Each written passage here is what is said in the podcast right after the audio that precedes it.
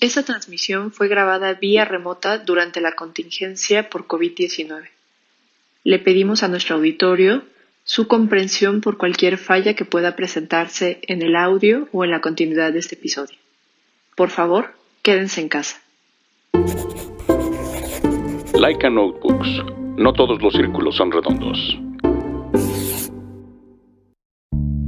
Planta Libre, el único podcast de arquitectura amigable para los y los no arquitectos, con arroba María Neón, Edmundo Terán y Úrsula Schuhoff.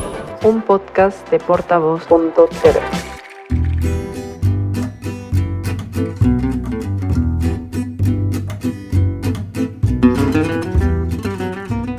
Bienvenidos de vuelta a su podcast favorito para los y los no arquitectos, Planta Libre. Yo soy arroba María Neón. Yo soy Fera Riola. Y pues le mandamos un saludo grande al resto del equipo que, que, no pueden estar con nosotros el día de hoy, pero pues gracias a ustedes por conectarse, por seguirnos, por escucharnos, por suscribirse a nuestro canal de YouTube. Ya saben que si se suscriben van a poder recibir notificaciones de cuando tengamos nuevos episodios o mayor información. Y gracias por seguirnos en nuestra página de Facebook, en Planta Libre, también en Instagram como arroba plantalibre.podcast. Y muchas, muchas gracias a todos nuestros patrons que hacen este y todos los demás episodios gratuitos para ustedes. Eh, pues recuerden que también nos pueden escuchar y descargar a través de Apple Podcast y también en Spotify. Digo, ahorita por unas cuestiones como ajenas a nuestro, pues más bien como una situación todavía de la pandemia, no, no han estado disponibles. Eh, los últimos episodios en Spotify, pero pues nada más en un tiempillo que haya vamos a regularizarnos con, con, la, con, las publicaciones y pues les agradecemos su paciencia y pues mientras tanto nos pueden ver y escuchar por acá. Eh, el día de hoy, pues esta es una de las grandes recomendaciones que nos hizo nuestra querida América que, que siempre nos tiene... Eh, personajes e invitados muy interesantes.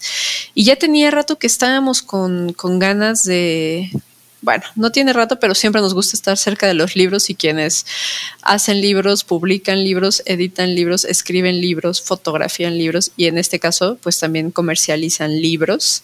Entonces, pues está, estamos justamente hoy con, que es la primera vez, supongo, si no me equivoco, que tenemos a un, a un librero acá con nosotros. Y además, pues hay una historia particular detrás, que no nada más es solo hablar de cómo es el oficio de librero, sino eh, pues dónde está la librería y toda esta historia. Entonces, pues quería darle la bienvenida a Arnulfo Aldaco, que está con nosotros hoy. ¿Qué tal, Arnulfo? Buenas noches. Hola, buenas. No, pues muchas gracias. Yo estoy aquí encantado. Ya soy, soy seguidor de, de largo tiempo de, de Planta Libre porque soy librero, pero también soy estudiante de arquitectura, entonces me han acompañado en muchas desveladas. Todos ustedes, sí.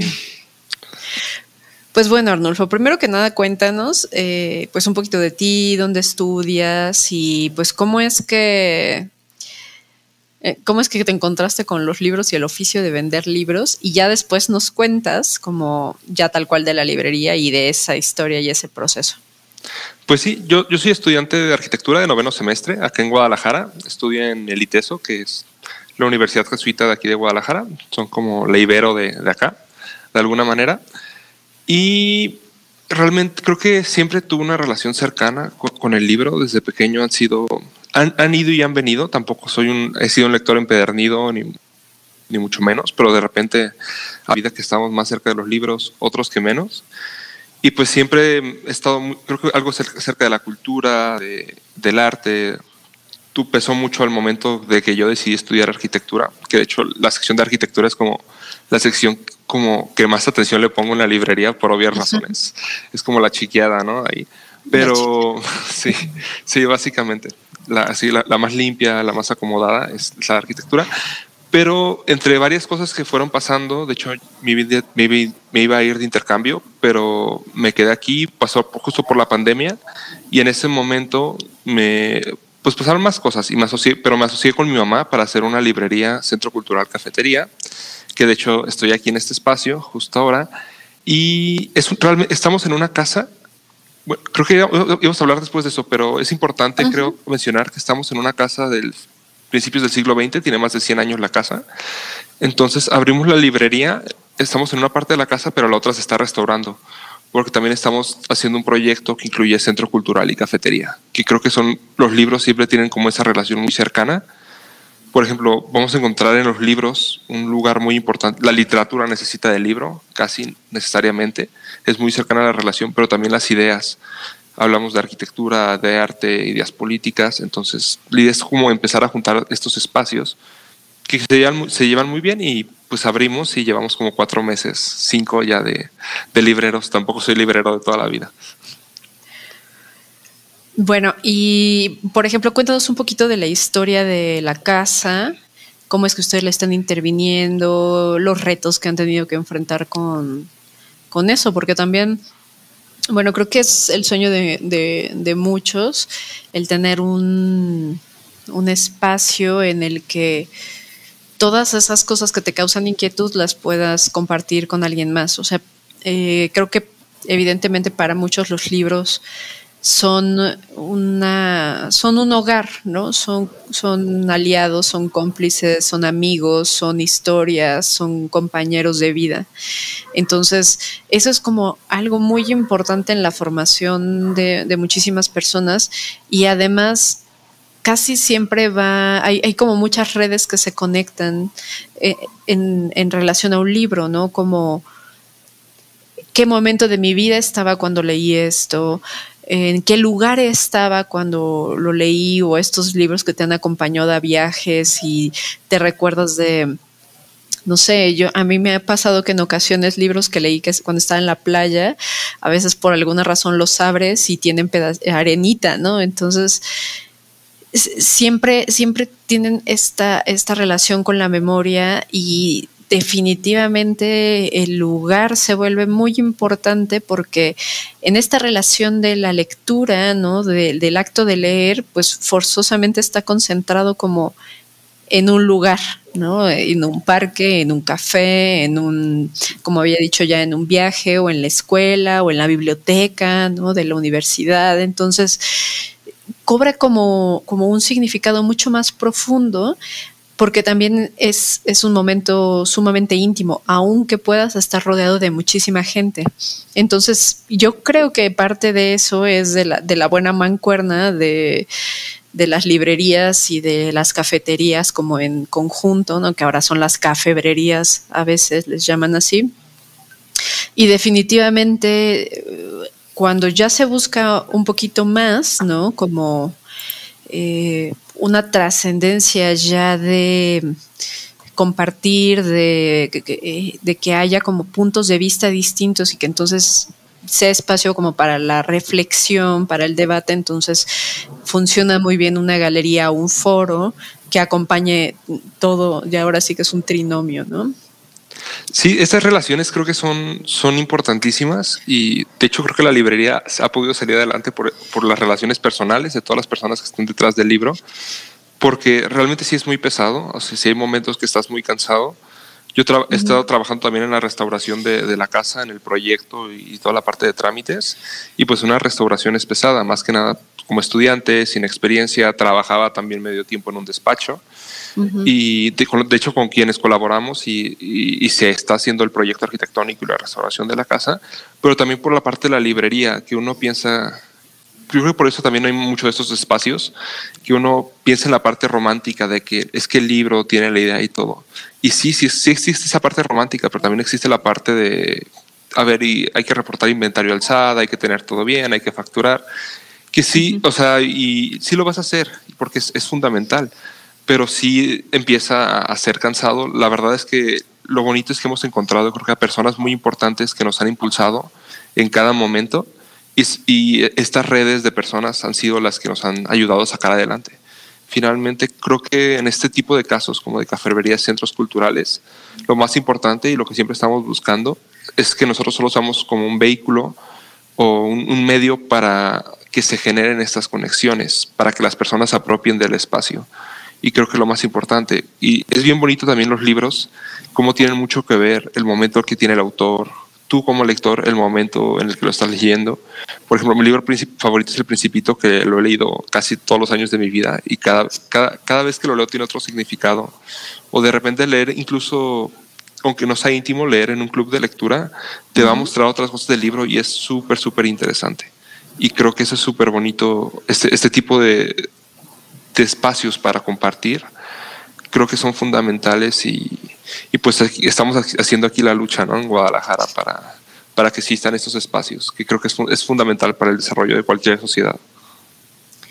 Y bueno, cómo opera, ¿no? Porque ahora decías de reportar un inventario y demás, pues son, son de esas cosas que uno no se imagina, o sea, que no piensas que pasan, porque dirías como, bueno, a mí solo me traen los libros, yo los exhibo y, y, y ya, pero pues cuéntanos un poquito más de cómo funciona el oficio.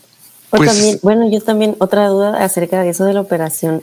O sea, en un principio, antes, antes de operar, yo me pregunto, digo, no tengo la menor idea como de cuál es la selección de libros con la que empiezas, ¿no? O sea, no sé si eh, como que tengas un público ya en específico sobre un, o sea, como un perfil de lector o es como una muy general o son como, o, como decías que tu área o tu, este...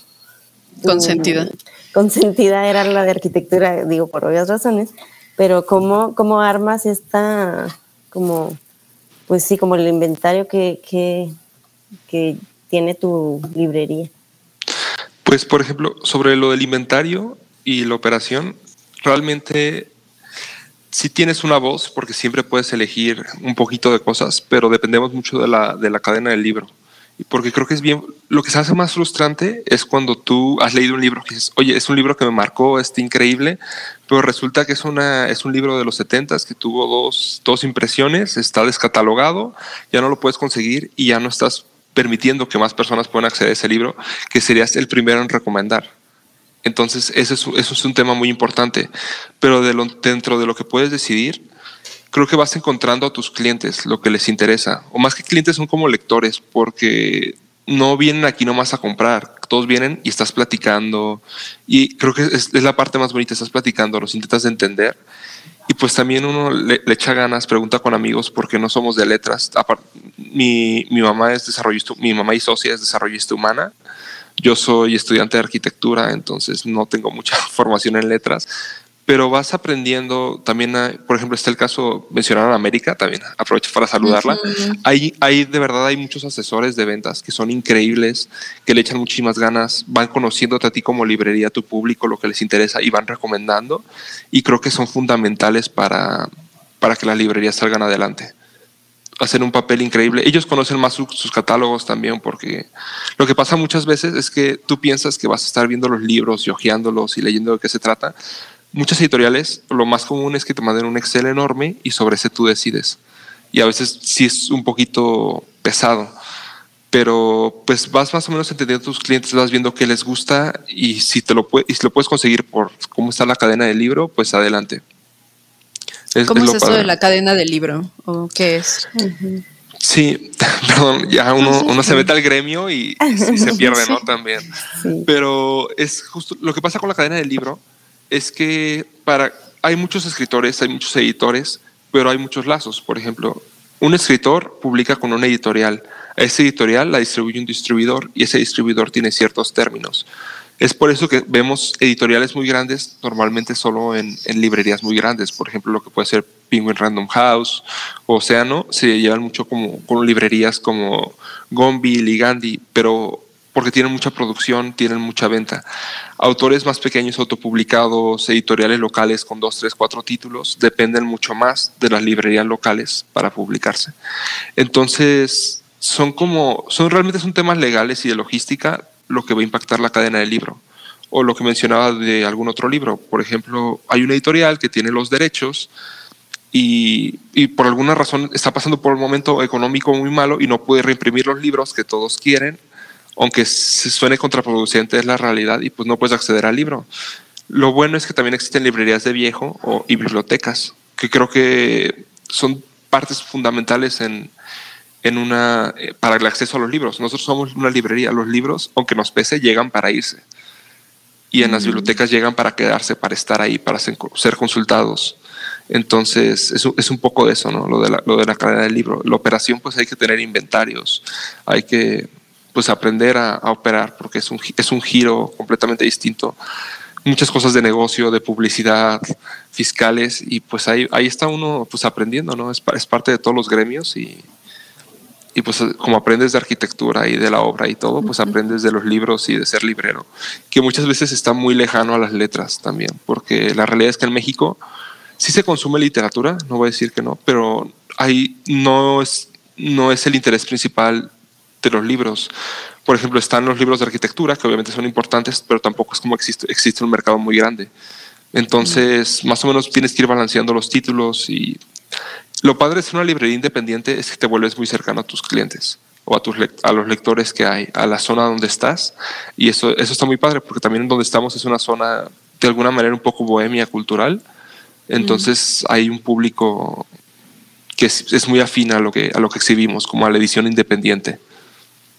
Ok, entonces ustedes están orientados como ediciones independientes y pues me imagino, o sea, también es, es un poco complicado porque en muchas ocasiones no sabes tú como lector cuál es el siguiente libro, ¿no? Que te puede interesar. O sea, como que hay, hay muchas ramas, digo, obviamente géneros y, demás, pero yo lo, yo lo medio entiendo como hay esta literatura, ¿no? Que son como novelas y demás, pero también hay otro tipo de libros que pueden ser más prácticos, ¿no? Como que te enseñan a hacer cosas o que te enseñan de un tema en específico, o sea, que son como más con vocación de divulgación o eh, pues educativa.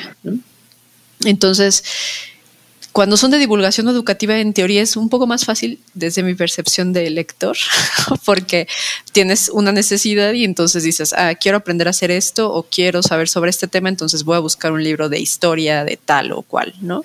Pero cuando es como literatura, creo que es mucho más complicado porque no es como que llegues y digas, ah, quiero uno donde una historia sea más o menos así. O sea, casi siempre es ir y zambullirte, este, pues a veces yo me voy como por la fácil, ¿no? Si me recomendaron un autor y me gustó su libro, leo otra vez otro del autor, o si me gusta un editorial, pues veo como casi siempre voy a donde está el estante de ese editorial y veo qué títulos tiene, porque precisamente están como enfocados a ciertos autores que te pueden ser afines y ya la única otra que te queda es como ahora sí que a la salvaje de leer la portada, leer la sinopsis y pues ya ver que sea lo que sea, ¿no?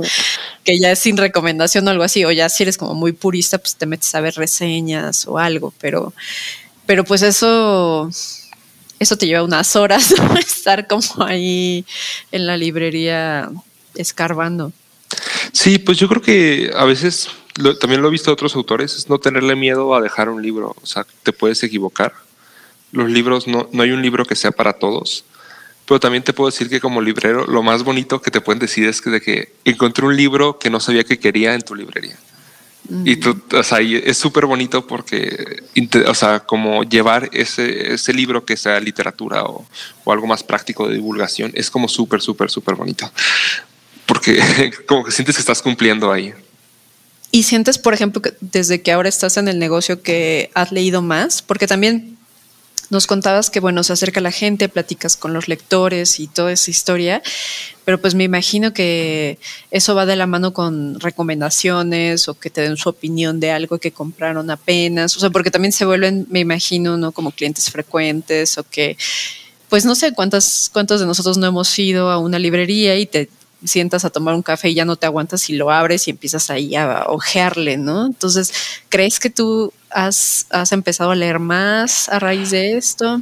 Ojalá, la verdad es que mi librero ha crecido muchísimo en números porque te estás viendo todas las novedades que hay, pero la crisis de abrir un negocio nuevo casi no he leído, es de los momentos que menos he leído en mi vida y los momentos en los que más tengo ganas de leer, entonces es un poquito contradictorio de que, oye, ¿cómo que el librero no lee? Pues no leo como me gustaría, pero pues eliges un poco más los títulos que quieres leer. De repente también terminas leyendo por trabajo de que tengo que leer este libro porque ahí está la editorial. O se vuelve un poquito dif- diferente la, la dinámica de lo, de lo que es leer, pero te vas haciendo un poquito experto, no en, no en lo que dice el libro, pero sí en la idea general del libro, en novelas de qué se tratan, de qué trata el autor, o sea, te, te vuelves más generalista de alguna manera, aunque no hayas leído el libro, pues tienes al menos idea de qué se trata. Estás al pendiente de lo que recomiendan las personas, intentas tú interpretar al, al, lector, ¿no? Porque pues vas a estar 3, 4, 5, 10 horas pegado a un libro, entonces tú vas a echarle todas las ganas del mundo para que sea el libro que le guste. Y creo que es eso también, hay que, hay que perderle el miedo a, a equivocarse del libro. No pasa nada si dejas el libro a la mitad. O sea, mejor no pierdas tiempo y agarra el siguiente. Y es, es muy válido también eso. A ver, Fer. Bueno, o también cuando llegan tal vez los lectores a pedir, ¿no? Como libros en específico y que no tienes y ahí haces como un research de, ¿no? De, pues, qué onda con ese libro. Digo, no sé si ha pasado que van, has tenido público, este, clientes que van a preguntar a lo mejor por el mismo título algunas veces o... Sí, pues a veces es un poquito desesperante cuando no los puedes conseguir y eso frustra un poco, pero también es muy gracioso cuando las personas piden libro, porque tú como librero no estás para juzgar tampoco, entonces de repente te van a, te dan y como que ves que les da penita y dices que te van a pedir y te piden una novela erótica. Y tú de que, oye, o sea, es, qué chido, ¿no? O sea, pues aquí también hay autores de novelas eróticas y todo y no, no- te vuelves un poquito indiferente, o sea, no. y tú no así vienes de tres estrellas, ¿no? Sí, Sí, con recomendadísimo. Recomendadísimo. Pero sí, como que de repente les da penita y es divertido. Pero también te piden recomendación y pues no soy de letras, no he leído tanto. Entonces de repente estás como, ay, es que no sé. O sea, les recomiendas el mismo libro. Yo siempre termino llevándolos a las de arquitectura. Oye, una buena novela y no, pues aquí hay un libro muy bueno de edificios de Guadalajara, ¿no?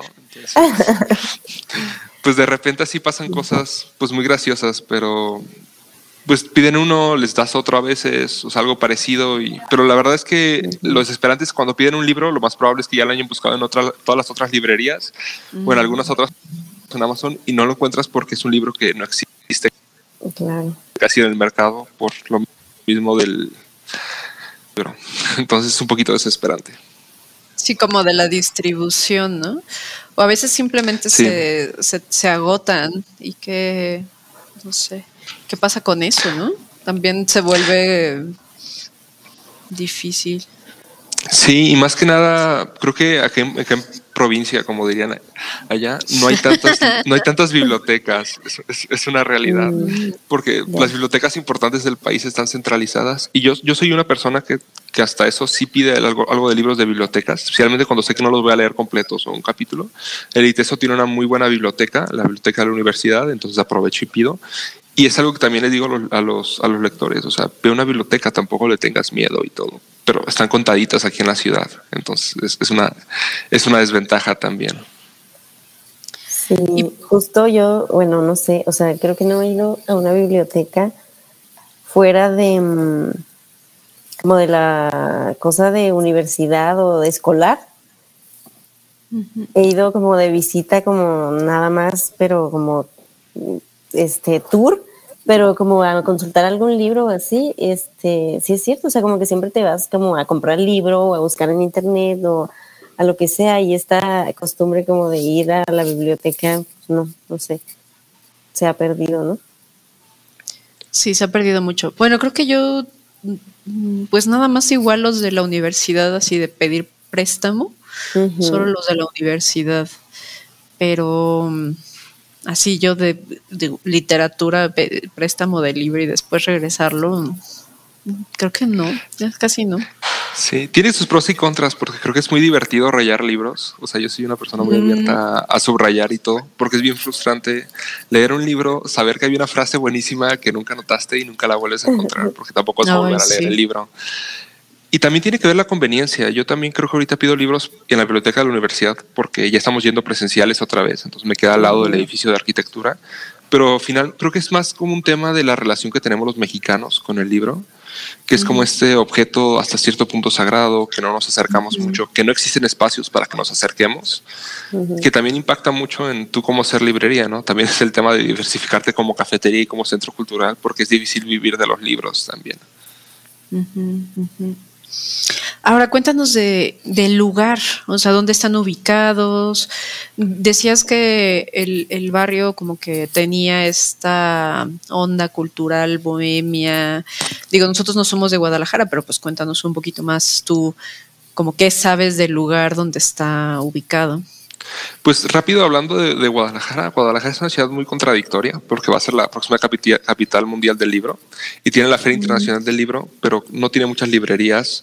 No, sí tiene algo de editoriales, ahí van, pero a pesar de que es una ciudad con eventos muy importantes relacionados con el libro, no es una ciudad de muchas librerías. Pero entonces nosotros tenemos la ventaja de que sí estamos en una zona todas nos concentramos. Es un clúster de librerías en la zona del centro y de Chapu, así se conoce Chapultepec, donde está dentro de esta zona de Chapultepec es la colonia americana, que es una, una serie de colonias que se hicieron a principios del siglo XX. Son como chalets afrancesados. Mm, de repente aquí está muy cerca la casa Iteso Clavijero de Luis Barragán. Hay muchas casas regionalistas, funcionalistas, de, todos los, de todo el principio del siglo XX pero también es una zona que se ha apropiado mucho. Primero se despobló y luego se gentrificó, entonces se hizo una zona muy así como, pues como la onda cultural y todo, y obviamente con conflictos de, que, que, tiene la ciudad contemporánea y todo eso, pero finalmente es como de las zonas culturales un poquito más consolidadas. Entonces, pues estamos en esta zona, la colonia es de 1898 la casa donde estamos tiene más, tiene entre 100 y 120 años. Realmente es una casa muy pequeña, son 240 metros cuadrados. Bueno, muy pequeña para el estándar de esa época. Creo que todos quisiéramos vivir en una casa de 240 metros cuadrados. Sí, estás así llorando. Sí, sí, porque las otras casas son de 1200 metros, 2000 metros cuadrados. Nosotros somos una casa chiquita de una, creo que ni siquiera fue un arquitecto, creemos que fue un, algún alarife, porque es una casa ecléctica que tiene motivos de repente afrancesados, neoindigenistas, medio art Luego se cambiaron las ventanas que son funcionalistas, o sea, en vez de ser ventanas de madera son funcionalistas. La casa pues todavía tiene sus, sus carpinterías originales, son de madera.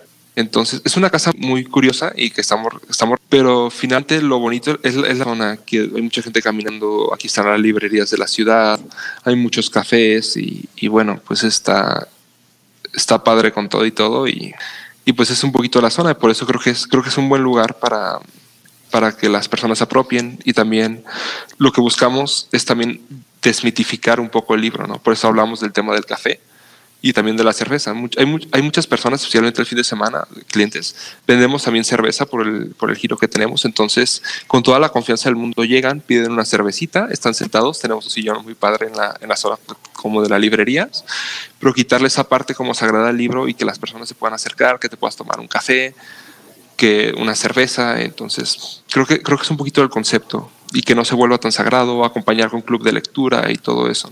Pues ustedes también organizan club de lectura.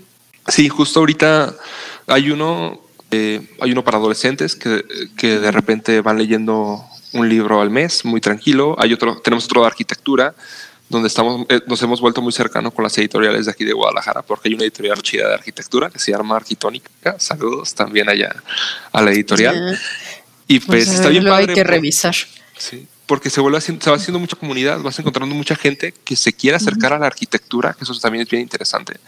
Mm. Los arquitectos. Como que te perdimos un poquitín. A ver. Sí, está cortando. Aló, aló. Sí, como que se está cortando. Se congeló. Sí, se nos fue. se ah. fue. a ver si Oye, qué rico leer con una cerveza. Porque no es como, ya, ya me vi. No, porque no es como esta cosa como de que el café y el libro nada más, ¿no? Pero está como que a gusto así un día por la noche con una chévere. Sí, sí, sí. Pues es, ese concepto como que me gustó mucho. Me gustó como la idea de cómo es que eh, puedes empezar ahí a, a ojear. ¿Listo? Nos estabas diciendo que luego la gente no se acerca mucho a la arquitectura por lo de los términos y todo eso, que bueno, pues es una de las razones por la que este programa existe desde el inicio, ¿no? Que, que pensábamos en que más gente se pudiera acercar y pues no sé, creo que en este caso uno de los podcasts es una forma en la que tú buscas un tema y alguien que conoce del tema te cuenta y que se vuelve como muy dinámico. Entonces, pues justo platicamos ahorita que en lo que volvías, Fer y yo, como de esta de esta cosa de poderte sentar, tomarte una cerveza, poder hojear libros y pues no sé, nos decías del grupo de lectura de arquitectura. Sí, de repente es bien divertido porque no es como, no hablamos de, la, arquitectura como tan sagrado, a veces sí, a veces menos, pero pues de repente puedes estar tomando una cerveza, ya hay, mucho, hay arquitectos, sacan el chisme de, la arquitectura local y te enteras y, desmitificas a muchos personajes, o sea, ya no, ya no ves como el arquitecto sagrado.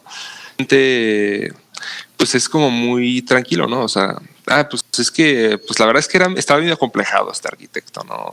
Le gustaba uh -huh. mucho Europa, por eso hacía esto. Que es otro tema, que la arquitectura como descolonial es otro tema que tenemos ahí pendiente en la librería, que tenemos ciertas causas que queremos agarrar y es la que nos ha costado mucho trabajo también. Pero, uh -huh. pero está, está muy padre porque cambia mucho el hecho de que tú ayudes a alguien a, a leer cierto texto, ¿no? O a descubrir el patrimonio. Entonces, eso uh -huh. está, está muy padre y hemos tenido buena respuesta. Entonces, estamos ahí con, con ese club. Vamos a empezar con otro club de lectura donde vamos a intentar de rescatar a las escritoras calicienses de diferentes géneros. Uh -huh. Porque de repente, creo que si vas a la calle aquí y le preguntas a alguien, una escritora jalisciense, no te van a saber decir ninguna. Entonces, es un poco grave y estamos buscando hacer todo este tipo de, de proyectos, ¿no? De rescatar, el, en este caso, a las escritoras Creo que otra vez se cortó. Mm, sí. sí. O sea, a lo mejor es porque está en la obra. Pues luego hay bien mala señal en esas casas viejas porque los muros son sí. mega muros y se. A ver, creo que ya, ya estoy de regreso. Rápido, tenemos ahí sí, un mensajito de Eduardo Creo que se iba a caer el sí. cielo.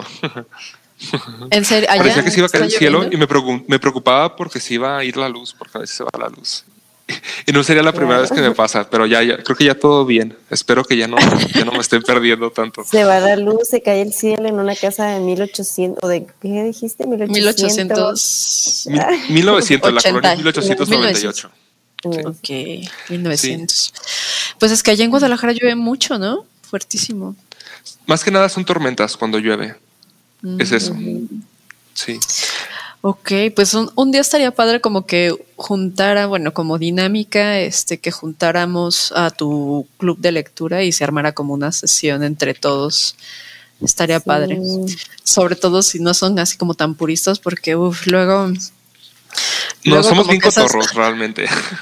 Porque estas, estas personas que son este fans de, fanses de la secta de Editorial Arquine, uff, así como que lo, no, me, no son con los que me gustaría hablar de libros de arquitectos. Porque luego los arquitectos no son tan buenos escribiendo, según yo. Perdón, justo, pero... justo, es el punto, una de las conclusiones en las que ya hemos, llegado, hemos llegado, llegado en el club, que vamos apenas por nuestro cuarto libro, es que los arquitectos son muy malos para escribir. Es muy difícil a veces encontrar sí. las ideas a lo que se refieren. Hay excepciones. Por ejemplo, el último que leímos es un libro de, de Lina Bobardi, que son, mm. que son, los escritos. Lina Bobardi fue editor, editorialista de Domus. O sea, oh. esa, esa, señora era increíble, uh -huh. escribe súper bien. Aparte son traducciones, pero escribe súper bien y, y es como la excepción y nos sorprendió encontrar como también calidad literaria en, en una arquitecta, porque muchas veces es muy difícil. Es que escriben muy feo a veces o no, no organizan sí. bien las ideas como que como que le meten mucha crema, ¿no? Esos tacos. Y ya sí, a hablan... veces tienen tanta crema que no, no llegas al taco nunca. Sí, como que llegan así muy muy metafóricos y se van ahí con unas estructuras medio raras que al final no tienen como mucha coherencia, pero pero bueno, también no sé. Esa ya es otra cosa. Sí, hay, hay, de todo, que también mucha gente se va por los libros de monografías de arquitectos y todo, que también sí. son buenísimas. O sea, uno quiere ver las fotos y las plantas de los proyectos y, y se vale, también se vale sí. y es muy bonito. Pero siento que esos libros siempre son más como de buró o de mesita, no sé, apenas en alguna ocasión como en, en Instagram me parece, que andaban hablando como de libros y decían como, ah, compré estos libros para estilizar una mesa y se me hizo así como tristísimo, ¿no? Porque, pues no sé, por ejemplo, eh, o sea, y pasa con las artes, fotografía, arquitectura, o sea, como que solamente se vuelven algo para Adorno. Para adornar una mesa, un librero, que todos los lomos sean de un mismo color o que vayan con la paleta de color del interiorismo y eso como, como que como que no sé, y luego es papel y luego son tintas y pues de pronto nada se vuelve como un catálogo de un montón de fotos de o sea, es un a veces, o sea, no quiero decir como que editorial, pero creo que ustedes saben a cuáles me refiero y las pueden encontrar como en Sanborns y así. Pero pues se vuelve un catálogo de personas que pagaron por, por aparecer en el libro o en la publicación. Y entonces es como si te llegara el catálogo de Interceramic, solo que tú estás pagando por él, ¿no? Básicamente. Entonces, pues bueno, no, no, no, no sé. Pues, ¿tú pues es una realidad. Sí. O sea, tú, tú como, bueno, como estudiante de arquitectura, casi arquitecto y ahora librero, ¿tú creerías o qué tipo de literatura es la que, según tú, sí acompaña el quehacer arquitectónico? Ay, está, está un poco difícil, pero creo que cada quien puede encontrar en, en distintos lugares como esta, esta literatura ¿no? que te acompaña. Hay, hay, hay, escritores, por ejemplo, creo que es Saramago, en mi experiencia, hablan como sobre, de alguna manera, sobre la potencia poética, si tiene sentido, de algunos espacios o paisajes, la manera en la que, en la que te describe. Yo lo he usado para, para, conceptualización arquitectónica a Saramago y está muy padre porque, no sé, o sea, como escribe, capta muy bien ciertos espacios, pero también hay escritores que logran captar algún, alguna atmósfera, ¿no? Que, que, es otro tema que está muy ahorita en boga en la arquitectura las atmósferas, pero realmente sí logran captarla y, y creo que creo que es muy interesante, al menos creo que sí hay algo de estudios que la, la ficción, esto, la novela principalmente el, y el cuento, te ayudan a ser más empático con otras maneras de vivir. Y creo que como arquitectos, el hecho de que nos podamos salir, salir de nuestros zapatos y, y, y, pararnos en los zapatos de alguien más, ver otras perspectivas, creo que siempre nos va a aportar mucho. Aunque no te diga que directamente me sirve, me sirve como para proyectar, pero creo uh -huh. que es, esa empatía es bien importante. A mí en mi caso también no, obviamente también por, por otras idiosincrasias que hay y todo, no, no, no he leído tantas escritoras, leí hace poco un libro de Olivia Terova que se llama Un lugar seguro. Es un libro de ensayos muy bonito. Y, de, y creo que te acerca un poquito a, a, la realidad como la viven las mujeres y como algo que yo como hombre jamás, o sea, sí te enteras obviamente, pero no, no forma tan parte de tu, de tu día a día, de cómo ves al mundo. Y creo que sí, o sea, no, no puedes ignorar ciertas cosas después de, de leer ciertos libros o ciertas autoras o autores. Entonces creo que, creo que lo importante es que estemos leyendo para abrirnos a otras perspectivas y no solo, no solo como arquitectos, sino también como personas en general, como profesionistas, como individuos y no, no solo novela tampoco. Realmente creo que cada quien tiene que leer lo que le interese. Creo que es lo más importante porque no hay una, no hay una realidad o una regla suprema que te diga que tú tienes que leer esto. No, o sea, lee lo que te interese. Igual, yo, yo me, siempre siento, siento que es importante hacer un esfuerzo por leer ciertos clásicos que uh -huh. son fundamentales, pero, pero finalmente el mejor libro es el que vas a leer, ¿no? Entonces creo, el que creo vas que a acabar. eso. Pues sí, fíjate que me gustó mucho esa, esa visión de pronto, ¿no? Como como de darte esa oportunidad de encontrar algo que te guste, que te inspire y que sea significativo para ti, porque me acuerdo que lo mismo pasa un poco con el cine, ¿no? Que a veces hay ciertas películas que, que te dicen, ay, ¿cómo no conoces a tal o cual X o Y? Y pues no sé, a lo mejor hay personas a las que no les gusta ver cine clásico o, o cine de ciertos años hacia acá o no sé, ¿no? y también se vale, aunque parece que siempre está esta condicionante de no puedes, o sea, yo te escucho hablar y no sé que, si Fer esté de acuerdo o no, pero pues se nota el oficio, se nota que te gusta, se nota que te apasiona, que te has involucrado muchísimo y pero al mismo tiempo nos dices como, ay, bueno, es que yo no soy de letras, yo no, no, no he leído tantísimos libros como muchos otros que que de pronto, pues, no sé, siempre hay alguien, por ejemplo, en el Fondo de Cultura Económica que está ahí, que tiene eh, un look, ¿no? Y te acercas y le preguntas y ya te empiezan a barajear como mil cartas y a veces, tal vez para algunos no es, o sea, te puede apasionar algo sin que, sin que hayas seguido al pie de la letra institucionalmente cómo tienes que adentrarte o no a un oficio, sino simplemente si es algo que te gusta, que te apasiona, pues lo vas a ir aprendiendo y forjando tu propio camino, aunque pues no sé, tal vez no tienes que leer todo lo que ha escrito García Márquez para para entender algún concepto o algo así. Tal vez algún purista va a decir que tache y que y lo mismo con la arquitectura, ¿no? Si no conoces la obra de Palladio o no has analizado sus estructuras, ¿cómo vas a entender el concepto? Y si no has ido ahí, o sea, no sé, si no has ido a Italia, ¿cómo puedes hablar de tal o cual cosa? Pero pues al final eh, cada quien crea su propia realidad, su burbuja y su universo. Entonces da igual si sigues o no el camino que alguien más está diciendo que tienes que seguir, ¿no? Sí, finalmente las lecturas son, son para ti, o sea, creo que, creo que lo más importante y la mayoría las vas a vivir contigo mismo, es una, un diálogo contigo y el autor. O sea, no, no, te, no te preocupes por lo que van a decir los demás.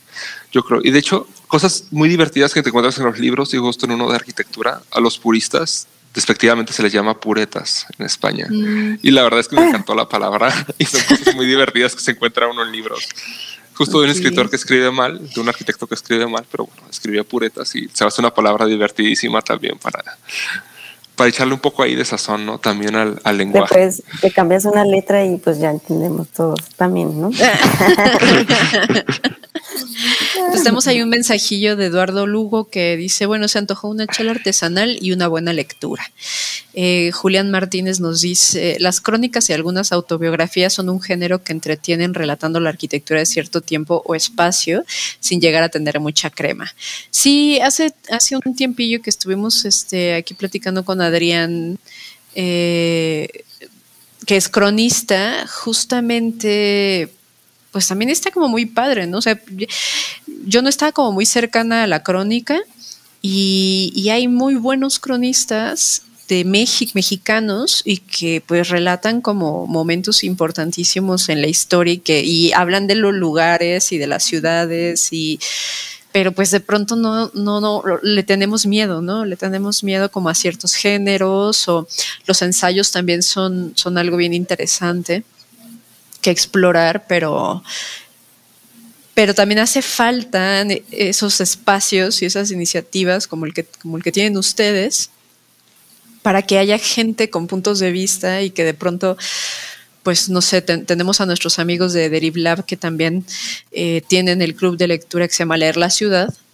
Eh, y ellos pues cada tanto van recomendando libros y si no te los recomiendan, no te los encuentras y, los comentan, o tal vez no lo leíste y llegaste al, conversatorio y te interesó y entonces después sí lo lees o de plano dices, uff, qué bueno que no perdí mi tiempo en eso y, y también se vale porque sigue siendo, o sea, al final del día siempre son redes, según yo, como muy cándidas y muy amorosas y, y, de mucha de mucho compañerismo y solidaridad. Entonces, pues te van a aceptar aunque no hayas terminado el libro o que solamente leíste, este, no sé, la primera parte y lo detestaste. O sea, creo que todas esas opiniones nutren eh, pues un ejercicio libre de opinión y de conocimiento y sobre todo como de fraternidad. Sí, creo, creo que lo encuentras realmente a gente apasionada por lo que hace. es que es, es impresionante porque al, no ser algo esencial de alguna manera, no es como los abarrotes.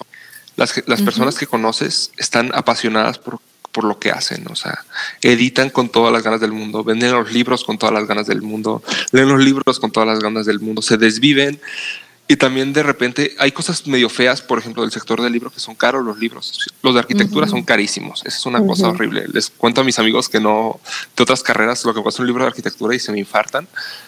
Pero es, también luego también es bien bonito porque ves, de alguna manera, cómo la gente ahorra y, va como sopesando qué voy a leer, qué no voy a leer, o los regalos, ¿no? También. E, es, es, muy padre porque cada quien desde su manera se acerca pues, a lo que le gusta, a los libros. Y sí, creo que hay, creo que hay mucha fraternidad. Obviamente siempre, siempre hay de todo, pero pues también en los clubes de lectura. O sea, si no leíste, no pasa nada. Vamos a, vamos a cotorrear del libro y, y pues es como, como compañeros, como amigos. Y es eso, o sea, el libro ya no es lo sagrado, es algo que compartes ¿no? con los demás. Así es. Bueno, pues creo que hay algo que no se ha mencionado y que es importantísimo. ¿Cómo se llama la librería? A ver, creo que te nos cortaste. Ah, te preguntaba que cómo se llama la librería. Ah, ese es otro tema bien importante. SEOPA, que es un acrónimo para Librería Ojos de Perro Azul. Ojos de Perro Azul es un cuento de Gabriel García Márquez que habla mucho sobre una, búsqueda de dos amantes. sí, son dos amantes que solo se ven en sueños. Entonces, en esa, en esa búsqueda de verse en persona, escriben es, como un código de donde se vean ojos de perro azul en la calle y todo, y de eso se, trata el cuento. Entonces, para nosotros es como, como esta clave, este código de algo que buscas, algo que añoras, se volvió súper importante. Realmente la historia es, más de mi mamá que mía, porque cuando nos decidimos hacer el proyecto, ella propuso este nombre y nos explicó todo lo que significaba, y yo como, sí, sí, así se tiene que llamar, y, y pues así se llama somos, Lopa y, creo que es algo súper, súper, súper emocionante. ¿Y dónde los pueden seguir? Nos, tienen que dar la dirección. Ah, claro, ¿Cuándo termina la obra? ¿Cuándo ya va a estar lista? Estamos ubicados en José Guadalupe 1, 1804, esquina con Juan Dojeda. Ahorita, mientras que este año vamos a seguir abriendo de, lunes a sábado de 4 a 8. Hasta el siguiente año, hasta en enero, creemos que la obra va a estar lista y ya vamos a tener cafetería y centro cultural y un poco más de actividades y más libros también, que eso es muy padre, tener más catálogo de libros. Nos pueden seguir, estamos en, en Instagram, en la red social que tenemos, la red social más activa que tenemos, como arroba cultura palpable, guion bajo. Cultura palpable es nuestro eslogan. Creemos que los libros, en este, este contacto físico, aparte nacimos en pandemia, creo que todos lo añorábamos, entonces fue súper importante para nosotros. Es lo que nuestro eslogan, lo que siempre hemos buscado, este contacto entre personas. También está, estamos en Facebook también como Lopa o arroba cultura palpable, en Twitter como arroba cultura palpable. Y bueno, estas son nuestras redes sociales y nosotros encantados de escribirnos experiencias de libros, cualquier cosa. Si quieren platicar, por favor vengan a platicar a la librería, aunque no compren libros. Nosotros encantados de platicar, de cotorrear. Siempre es muy divertido porque de repente vienen personas y te estás aquí toda la tarde nomás platicando. Pero el catálogo pendiente en el SAT, ¿no? sí. sí. el contador histérico marcándote, ¿no? Pero bueno. que se aguante, que soporte. Pues muchísimas gracias Arnulfo por acompañarnos. Eh, enhorabuena y pues bueno, también ahí ojalá eh, pues platiquen con nuestros queridos amigos y aliados de Laika Notebooks, porque pues ellos eh, también son unos, pues son unos amigos que están muy interesados en llegar a más lugares, están muy preocupados por qué es lo que el producto que llega a las manos de, de sus consumidores, entonces todo el tiempo están ideando materiales, papeles, formas, etcétera. Entonces también son como muy apasionados y creo que creo que ustedes también podrían hacer como una buena mancuerna. Eh, pues les mandamos un saludo también y pues amigos ya saben que si quieren eh, pues pedir libretas con un diseño especial o comprar, casi siempre tienen un montón de promociones, entonces no dejen de visitar su página en www.laikanotebooks.com y acuérdense que tienen ahí unas em, marcas apéndices hermanas como eh, Belka y Pushinka, que pues bueno, si ustedes todavía están en esta onda de la del regreso a clases, pues contáctenlos y siempre tienen como pues muy buena calidad y, y, sobre todo están muy enfocados a que nadie se quede sin donde escribir. Entonces, pues bueno, Arnulfo, muchas, muchas gracias por estar aquí. Nosotros vamos a estarle siguiendo la pista. Nos tienen que mandar unas fotos ya que quede eh, terminado. Y pues sigue en pie la oferta. Nos ponemos de acuerdo para hacer un día, una sesión aquí a través de del Planta Libre Live con, con, su grupo de lectura y todos los que se quieran sumar también están bienvenidos y que pues les puedan escribir a ustedes para sumarse a la distancia y aunque no puedan ir a las sesiones presenciales, pues tal vez se ponen ahí a leer el libro o los ponen ahí en una pantallita en Zoom, como ya está de moda, ¿no? También. Y pues un abrazo a tu mamá, también felicidades por el proyecto. ¿Con qué cerramos, Fer? Tú vas a cerrar el día de hoy. Pues nada, que no sé lo que decía Arnulfo, que no se, este, no le tengan miedo a los libros y dense la oportunidad igual no importa que no sea el autor renombrado ni la lista del super literato. Igual y a veces te late un libro de repente que ves en una librería y te da miedo porque hay quien sabe qué es, nunca lo he escuchado, ¿no? Pero creo que eso es súper importante, como darse la oportunidad y darle la oportunidad al libro también, ¿no? Y pues muchas felicidades por este proyecto tan lindo. Creo que eso nos volvió. Ah, se congeló otra vez. Pero bueno, amigos, pues compren libros. Sí, y aprovecho, aprovecho que interrumpí porque de hecho el tema con Laika, a mí me encanta Laika, a todos mis films nos encanta Laika y ahí los teníamos pendientes para, ya en enero yo creo que terminó la obra, ya vamos a tener espacio para tener Laika, porque de verdad, no, es que sean patrocinadores de Planta Libre que esté aquí, pero es que me gustan mucho los, los cuadernos y todo lo que hacen. no, pues no, qué bueno, qué bueno. Y, y, qué bueno también gracias por las flores que nos echaste cuando, cuando América nos hizo ahí el contacto para que pudieras estar aquí con nosotros hoy, que ya nos escuchabas desde antes. Entonces, pues qué gusto. Eh, y pues seguimos en contacto, tienen las puertas abiertas y todavía esto apenas ustedes están empezando y nosotros encantados de, de seguirles la pista. Muchas gracias también por invitarme y todo. Y acá tienen todo su casa en Guadalajara. Ah, perfecto. Sí, te vamos a tomar la palabra. Así sí. Por favor, por favor. ¿eh? Yo, yo aprovecharía cuando él la filo o algo así, pero bueno, solo, solo sugiero. Perfecto.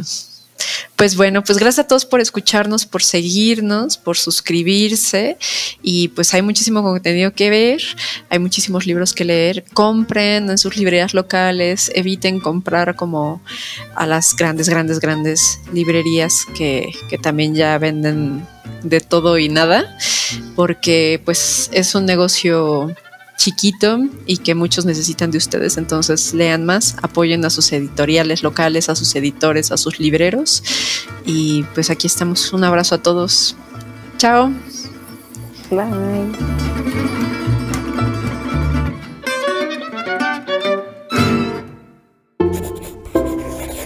Laika Notebooks. No todos los círculos son redondos.